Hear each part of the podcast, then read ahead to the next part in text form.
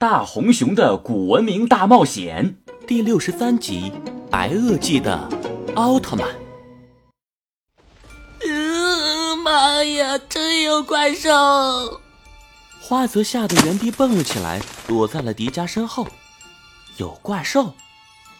手电筒的光芒和迪迦的目光同时聚焦在把花泽吓坏的那只怪兽身上。嗨，瞅把你吓的！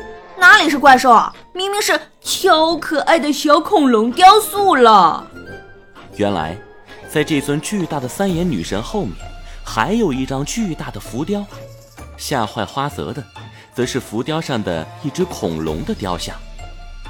这面浮雕雕刻的好像是白垩纪的自然状态。你们看，上面有各种品种的恐龙，还有海龟，还有一些我们尚未见过的动物。它们似乎都在三眼女神的庇佑之下生活。千岁说的没错，你们看，这些动物，无论它们位于浮雕的哪个位置，它们的目光都在仰望这尊女神。啊，难道浮雕壁画是想表达，是这位女神创造了白垩纪时代的所有动物吗？有点意思。那么，她岂不就是这个时代的女娲？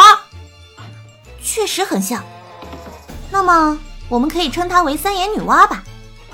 忽然，花泽扑通一声跪倒在地，抬头仰望三眼女神，表情十分虔诚。女娲娘娘，您大慈大悲，救苦救难，一定要保佑我平安离开这个鬼地方。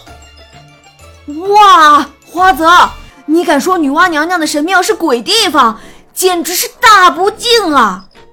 哎呦，女娲娘娘，您可千万别听花泽的，您快派几只妖怪把花泽带走，去好好辅导他写作业吧。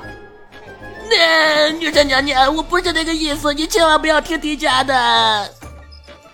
喂，你们俩无不无聊？哪有神仙，哪有鬼怪啊？都是骗人的。嗯，快点去找宝石吧，找到了咱们快撤。那可不行，既然进来了。也没什么危险，不如多研究研究这座神庙。我的姑奶奶，你怎么？这里也太危险了！